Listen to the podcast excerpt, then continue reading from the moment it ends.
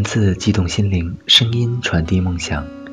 月光浮语网络电台与您一起倾听世界的声音。大家好，我是主播佳楠，欢迎收听本期的周六故事会。本期节目，我将为大家带来一篇刘同的文章《扛着梯子走的人》。如果大家有喜欢的文章呢，也可以通过新浪微博大写的 NJ 加南来投递给我，或者通过新浪微博月光浮语网络电台与我们取得联系。更多精彩节目，敬请关注我们的官网三 w 点 i m o o n f m 点 com。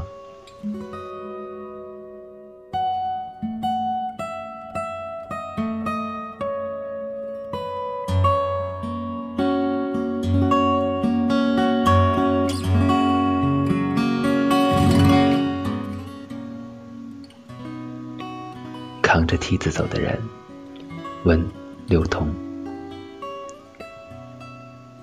广州的天气湿热，出了机场，滚滚热浪，大口喘气，不像呼吸，像喝了一口温水。我给小白发了一条短信：“你在干嘛？”收到回复：“在等你的短信。”好贱的回答，还没反应过来。小白的短信又至，你在干嘛？我回，在呼吸和想你。立刻又收到回复，你好贱。我说，那咱们晚上见。好，晚上见。我和小白不经常见面，大学毕业之后，平均下来两年见一次。也许是当年第一面便打下了基础。以至于多年之后，无论我们生活在哪个城市，相遇在哪种环境，周围有哪些人，我和他都像一张泛黄的老照片。哪怕待在那儿一言不发，只要被人拿起，情景都能瞬间回到读书那几年，我们还是上下铺的日子。大一刚进宿舍，选铺位的时候，只剩我和他和一张上下铺。我看上铺的眼神有零点几秒的迟疑，他立刻用极其标准的普通话说：“同学，我睡上铺吧，这样你也方便些。”我本想谦让，显得自己懂事，但一开口还没有说出第一个字，便立马闭了嘴，接受他的礼让。普通话不好，连对话都显得那么没有底气。哦，还有。我特别羡慕能把“您”字说得自然的人。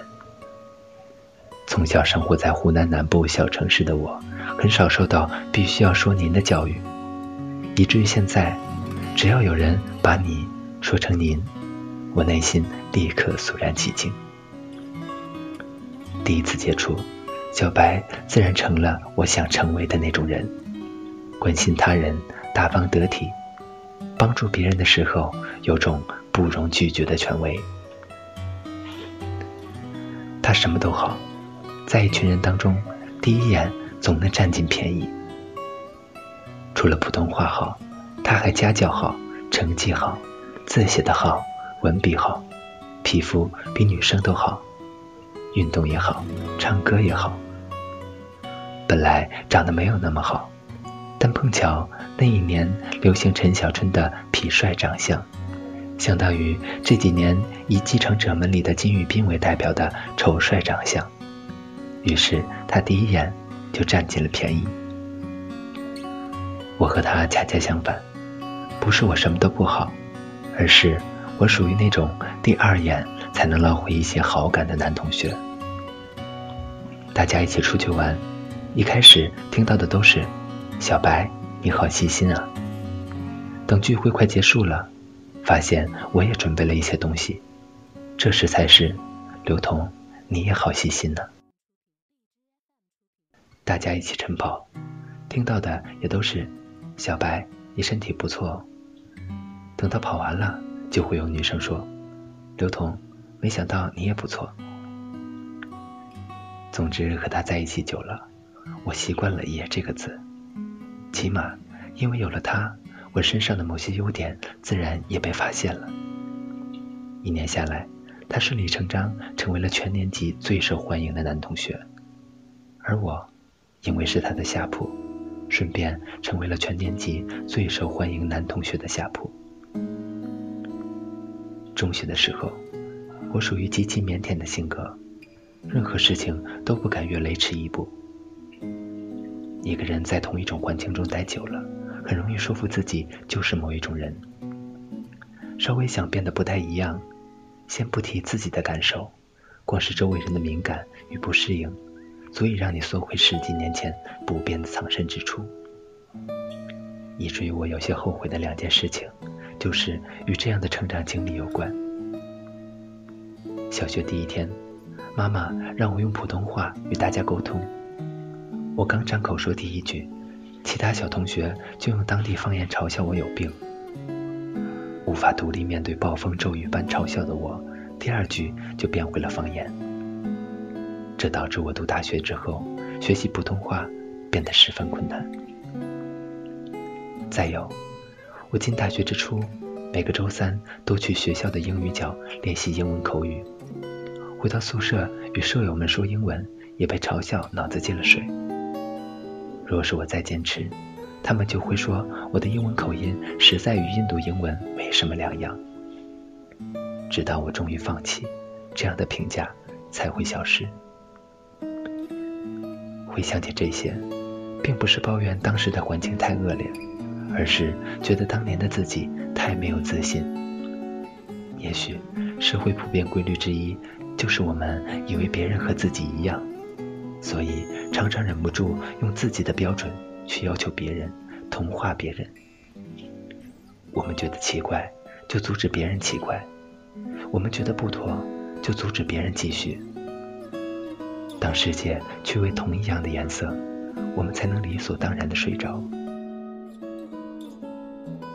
好不容易从生活了十二年的环境脱离出来，我内心挣扎的欲望极其强烈。站在校园歌手大赛的报名广告牌前，我蠢蠢欲动。我不期望获奖，只是特别想试一下，看看自己有没有这样的胆量，看看自己在别人眼中究竟是一个怎样的人。那块校园歌手大赛的报名广告牌放在我们去教室的必经之路，每每路过，我都停下来，把细则默读一遍。算着截止的日期，想报名却没有必须参加的理由；想唱歌却不知道自己该唱什么；想告诉别人自己的想法，却没有这样的胆量。那种纠结感，就像小工匠拿着一把小锉子，每日每夜不停息的把一座心里的神像活生生锉成了一块板砖，终于不忍直视，顺理成章。劝自己放弃。小白似乎看出了我丰富的内心戏，他说：“这个比赛好像蛮有意思的，对吧？”我点点头。然后他说：“我想参加。”我一听他想参加，心里就更泄气了。军训的时候，我听过他唱歌，唱黄磊是文艺，唱朴树时洒脱。他若参加，我做啦啦队长最合适了。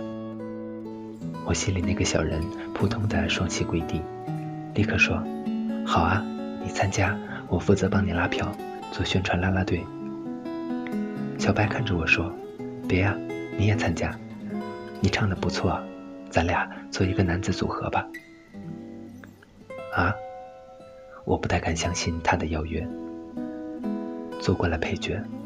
突然让我成为男主角，心里的各种顾虑不言而喻。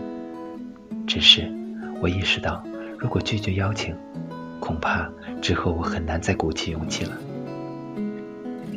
那短短的几秒，我问自己：为什么想参赛？为什么想唱歌？为什么想站在陌生人群前？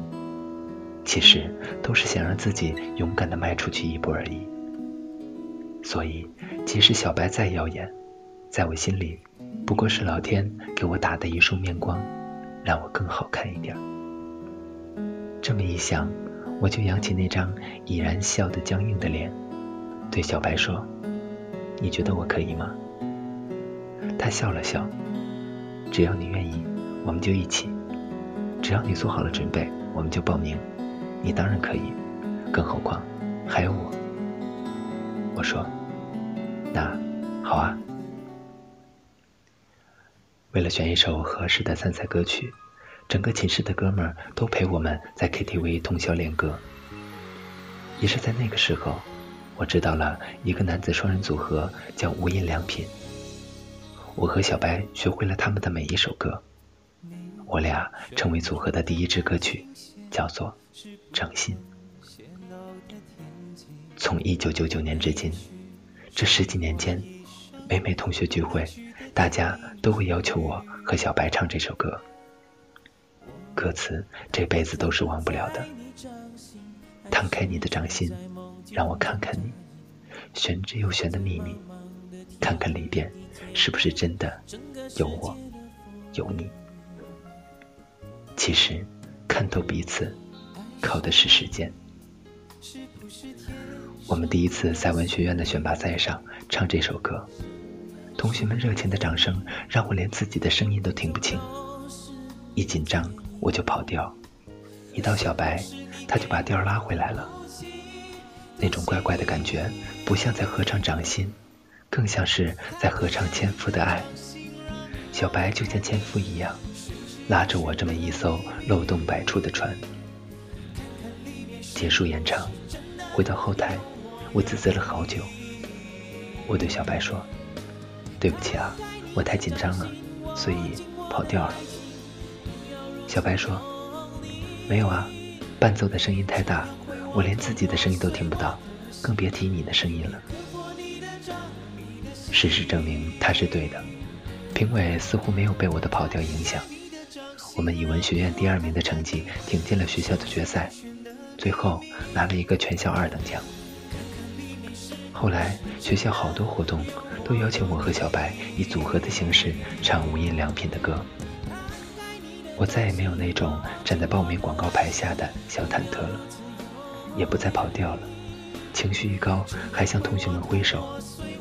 小白斜着眼看我，你以为我们真的是无印良品呢？那个差一点就放弃报名的男同学，在最后的时刻被推了一把，站在一群人面前。从那一刻起，我与小白不再是上下铺的关系了。那时没有“好基友”这个词，所以我们就成为了大家眼中的兄弟。成为好兄弟之前，我认为小白是一个做任何事都要交出一张漂亮答卷的人。关系好了之后，我才了解，他确实都能，但并不是都要。比如，大学里很多女生没完没了的追他，但在他心里。高中有个人却一直放不下。他和女孩考上了不同城市的大学，相隔千里，每晚靠打电话缓解思念。入睡前他在打电话，醒来上洗手间，他还在窃窃私语。我问他，每天和一个人说一样的话，你不腻吗？他反问我，每天有一个人陪我说一样的话，你不羡慕吗？过了好多年，轮到我也这样的时候，才明白，这确实是个道理。女孩也会在某个周末乘通宵火车来看他，跟我们想象中一样，大方、热情、知书达理，放在一起就很配。牵手走在校园里，惺惺相惜之情，让人担心两人的甜蜜随时会引发火灾。他与女孩是高中的完美恋人，早就见了父母，定了终身。小白说，毕业之后哪儿都不去，娶了女友回老家，陪双方父母，一切就如意了。那时，大学里的我们连个目标都没有，小白却已经站在了人生的巅峰，前路一目了然。记得某天夜里，宿舍灯熄了，我们问他世界广阔，为何早早就要定了结局？他说：“这不是人生的结局，而是另一种生活的开始。”听完这段话，宿舍陷入一片死寂。听不懂啊，听不懂，听不懂这种成功人士对于幸福哲学的探讨啊！睡吧，宿舍老大说。我和小白不同，我觉得世界很大，想不停脚步到处看看。他觉得世界很小，遇见了命中注定的人，就该趁早歇脚。可惜的是，那个我们都认为是他命中注定的女孩，在大三的时候主动提了分手。怕小白太伤心，女孩给我打了电话，说她想分手的原因很简单。他需要他的时候，他不在。二十出头的我们，轻而易举的就接受了这样的理由。拿去劝小白的时候，他摇摇头，继续一个人抽烟喝酒。不甘大于愤怒，沉默是最好的回答。之前的他每周有个固定的爱好，周末没有人的时候，他都会拿出稿纸。洋洋洒洒的写一篇文章，状态好的时候会誊抄一遍用来投稿。失恋之后，再也没有见过他写过任何东西。后来，我也谈过两场失败的异地恋，大致原因也是相同，只是到了最近才明白，并不是你需要我的时候我不在，而是你需要人陪的时候我不在。你需要的只是用陪伴填补空白，而我需要的只是你。对于小白来说，女孩是唯一；而对于女孩来说，小白是陪伴。一直颓废，失恋的那个学期，他鲜少笑容，不出门，一直躺在上铺，饿了让我们打几两饭。平时不上课，考试了就看几页书，不会做直接交白卷，就像一个人身体里的血液被抽干，换上了没有灵魂的蒸馏水。女孩打电话劝他也没有用，在电话这头，他装作比他还要洒脱，说自己一切好得很，不用担心。直到某一天，女孩最后一次打电话，说要和新男友出国了。小白出奇的沉默，放下电话，看着我，一个字一个字的说：“他真的走了。”五个字，很简单。他使劲的说完，就像花了全身的力气。他以为女孩只是短暂的玩一玩，忘了回家。好多年后，我在广州出差，他喝醉了，说起这件十年前的往事。两个人吵架，一个人必须等着。如果我撑不下去，也转身走了，万一他回头，都不知道该如何回来了。空闻渔父口弦歌。心若灰，平早满，无处祭奠。那是我第一次见他哭，分手的时候都没有。彻底分手的第二天，小白起床特别早，把我们一个一个叫醒，说：“今天老子要重新做人。”他翻出几乎没有打开过的专业书，对比着别人的课表。抄下上课的教室号码，早早出了门。还没有二十分钟，他又回来了，气急败坏地问：“混蛋，这是上个学期的课表，好吗？”小白暗无天日那一段时间，关心他的女生不少，坚持下来的不多。外语学院有个胖胖的女生，因为老喜欢背一个硬硬的黑书包，我们私下叫他“忍者神龟”。忍者神龟常常带好吃的来宿舍，帮小白买孙燕姿和黄磊的新唱片，说一些嘎嘣脆的笑话，看他笑得合不拢嘴，而小白嘴角勉强上扬。看他买好吃的，总把我们宿舍的兄弟放在心里，我对忍者神龟有了一些好感。只是，小白对闺妹的出现不拒绝，也不主动。我们都觉得，只要过完这段时间，闺妹没准有戏。所以，我们也会对闺妹说：“常常只有我们男生会趁虚而入，没想到你们女生也会。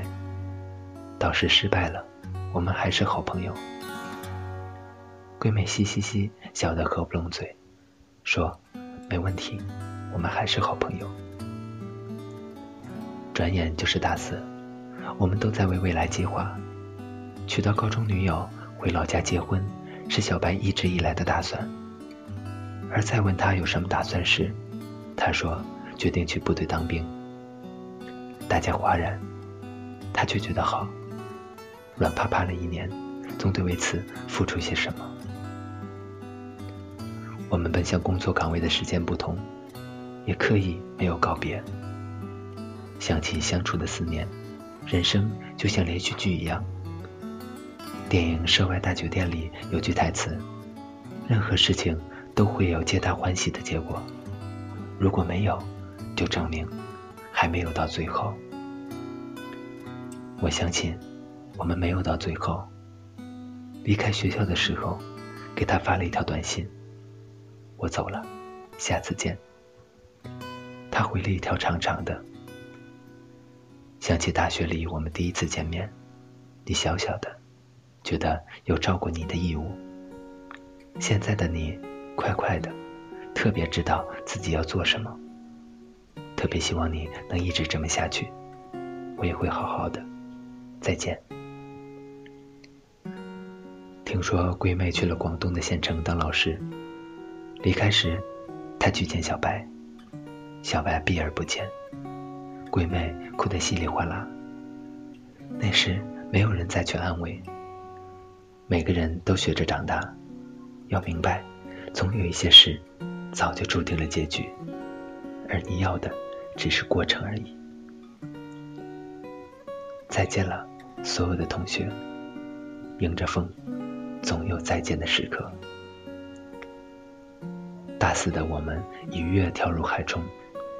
每个人都尽力憋住四年的那口气，久久地潜入水底，手脚并用，心里只有一个信念：别停，再坚持两秒。祈祷自己钻出水面的那一刻，景色真的会因自己的努力而变得有所不同。离开学校之后，我和小白联系甚少，后来得知他去了太原的部队。刚好有同事要去太原出差做新闻采访，我才把领到的一千元出头的工资慷慨的批出了一半，给他买了两条高级烟和一些辣椒特产，让同事帮忙带过去。我给他带的特产里加了一封简短的信，大致意思是：听说在部队很容易被老兵教训，万一被打了。还能拿点烟，做点人情什么的。又说现在的生活是他自己的选择，喜欢就继续，不喜欢就改变，无需给自己太大的压力。那个月的省吃俭用，换回了他一封长长的信，字一如既往的洒脱。他说了自己在部队那边的生活，严肃规矩，有点怀念我们的大学时光。他在心里说：“我怎么可能被打呢？长得那么乖巧，天生人见人爱的样子。唯一不好的是，没有人谈恋爱，没有人送温暖。哎，不得不承认，我居然有点想你。哦，对了，下次给我寄几张你觉得好听的 CD。在这边唱歌都是扯着嗓子吼，我都忘了怎么唱歌了。上次听他们说。”你现在工作很辛苦，聚会常常参加不上。我很羡慕你能一直坚持和投入去做自己想做的事情。现在的我不知道这个世界有多大，只是每多过一天，看到的事情无论好坏，心里就都踏实一点。虽然和想象的生活不同，但是我在努力享受。你若不忙的话，可以多给我写信，说说你的生活。电话打完就忘记了，信还可以来回多读几遍。猴子，谢谢你。电话打完就忘记，信可以来回多读几遍。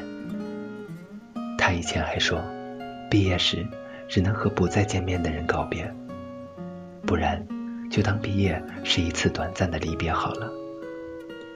他是诗人，轻描淡写一个方向，轻描淡写一次选择，轻描淡写一场心碎，轻描淡写一种怀念。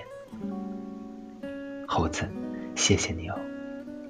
看到这几个字，我知道他是真的很想念我们大学的时光。现实不堪，他说，幸好还有我们几块烂木头漂浮在浩瀚的汪洋，救不了命。却能看到水面之上的光，这些光能让他努力享受与想象不一样的生活。那是我们毕业后的第二年，在之后，他换了部队扎根，我换了城市飘着。被时间大浪打昏了头的那几年，我们断了联系。我丝毫没有担心过我们会渐行渐远。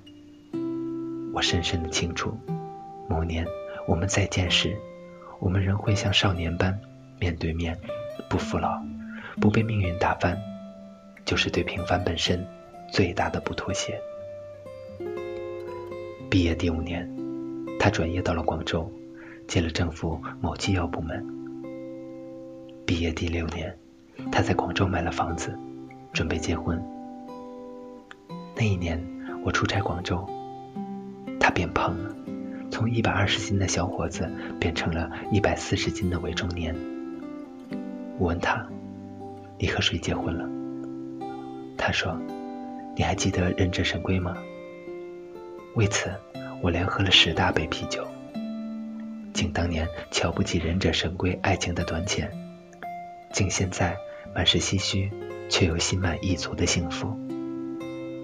竟少年时刻骨铭心，却不能相守相依的誓言；竟现在低头看地，抬头有你的相互理解；竟用青涩一点点交换而来的轻狂；竟回忆。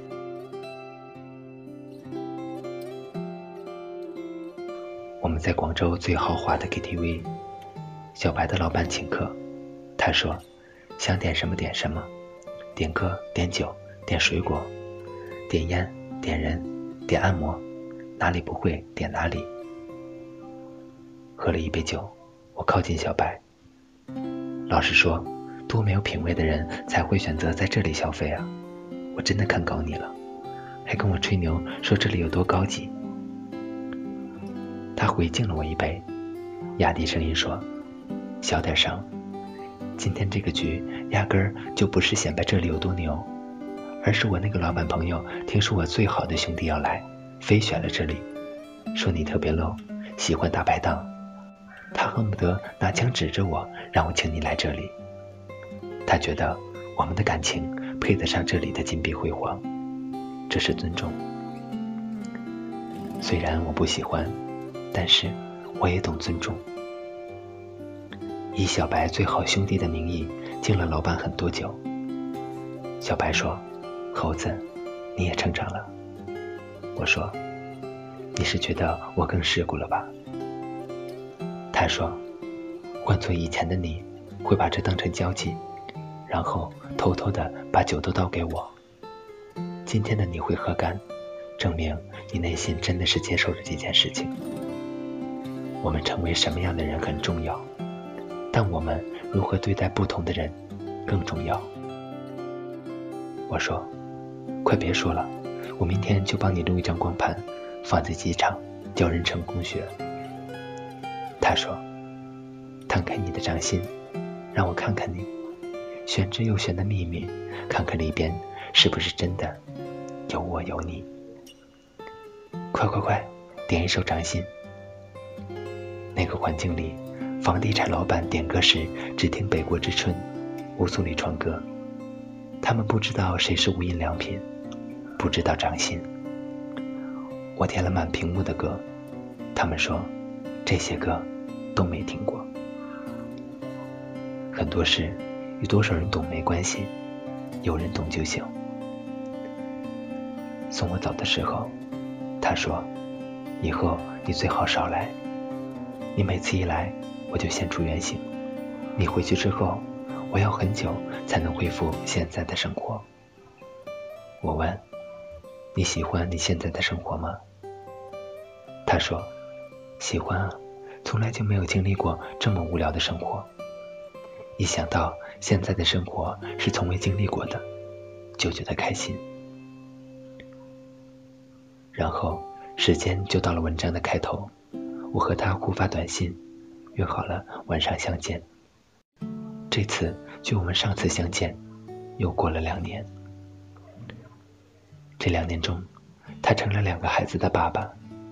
他说：“现在已经没有了自己的生活，白天工作，晚上加班，周末打算睡个懒觉，忍者神龟就会把他叫醒，说要带孩子去参加各种户外家庭建设。”他说：“四个老人家都搬到了同一个小区，每天在一起吃饭。”他说：“他都不知道幼儿园老师哪来的那么多一套套子女不能缺乏父爱的理论。”他说：“他父母也没怎么陪他，他一样长得山高水长。”那天晚上，我们俩坐在大排档，我基本上没有说什么话，只听他一直说，一直说。好几次，我想插嘴，想问他那种煞风景的问题：“你喜欢现在的生活吗？”但有什么可问呢？我想了想。他的大三，人生最重要的规划坍塌了。也许那时他就懒得再多做规划，选择了就尽力去享受，不做逃兵。听得出来，小白当兵时应该被老兵教训的挺厉害，他却说自己以前从未有这样的体验。试过之后，才发现原来真的和传说中一样的。听得出来，转业了。他每天坐办公室也挺无聊的，他却说自己好像回到了高中，特别认真听讲，与同事的关系融洽，只要不犯错误，每年年底都能拿到奖状和一笔奖金。结婚了，那个一直陪伴他的闺蜜辞职了，专心在家做家庭主妇。也听得出来，他的压力挺大的。挺无聊的，他却说：“怎么说呢？感觉自己金屋里藏了一个娇，虽然挺胖的，但性格挺好，能养一个女人，被传出去还是很潇洒的。”为了第一个孩子的爸爸，还没反应过来，又成为了第二个孩子的爸爸。他不再开玩笑了，好像身上的压力一下子把他压到了水底。难以呼吸。他持续说了两个小时，我没有再插嘴。说完之后，他好奇的看着我，问：“你怎么不讽刺我？”我说：“以前我觉得你能翻身，所以才刺激你。今天我觉得你这辈子完蛋了，翻不了身了，就不刺激你了。你这样下去挺好的，混吃等死吧。”他骂了一句脏话，然后说：“时间不早了，我开车送你回家吧。”哦，我的车很大，不要羡慕。哦。然后一辆七人座的面包车停在我面前，加量不加价，每周我都是开着这辆车载着全家出去玩的。回酒店的路上，他一直在问我工作状况，我如实汇报。他说：“正好。”快到酒店了，他车速放慢，很认真地对我说：“我打算辞职了，准备去一家公司做人力资源，薪水不多，但能过活，祝福我吧。”啊！他看我一副完全茫然的样子，又解释了一句：“以前我还年轻，觉得自己还能熬一熬，现在已经三十好几了，再熬就没了，所以只能拼了。”这话乍一听好像挺有道理，可细想，觉得说这话的人真的好傻。他问：“你觉得怎么样？给我点鼓励。”我看着他，想起这些年的那些事，想起他把下铺让给了我，想起他因为失恋放弃了写作，想起为了不让父母担心而去当了兵，想起他重拾与闺蜜的感情。想起他只有跟我在一起才有的轻松，想起他是两个孩子的爸爸，想起他说他最爱的是跑车，却开了一辆商务面包车。好像很多选择都是先去考虑别人，可他又与其他考虑别人的人不同，他总用自己的幽默化解尴尬，再不济再不堪的事情，被他一调侃。好像也就没有那么糟糕了。别人上不去了，他把梯子给别人；别人觉得他被架在那儿下不来了，他给自己放了把梯子。对，他就像那种随身扛着一把梯子的人，跟他在一起，上得去，下得来。猴子，我问你话呢。我想起大学那次，我想报名参加唱歌比赛的场景。他说：“只要你愿意，我们就一起；只要你做好了准备，我们就报名。你当然可以，更何况还有我呢。”于是我也说：“只要你愿意，我就支持你；只要你做好了准备，我们就一起。你当然可以，更何况……”还有我呢。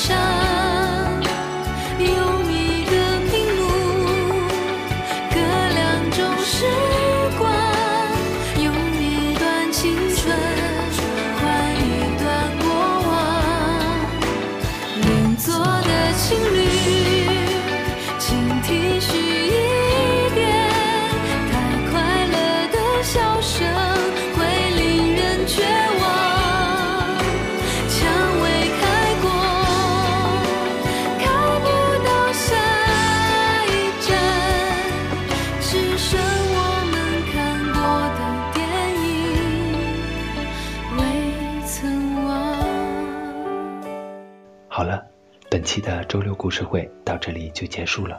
我是主播佳南，感谢大家的收听。更多精彩节目，敬请关注我们的官网三 w 点 i m o o n f m 点 com，或者通过搜索添加公众微信号“城里月光”。我们下期再见吧。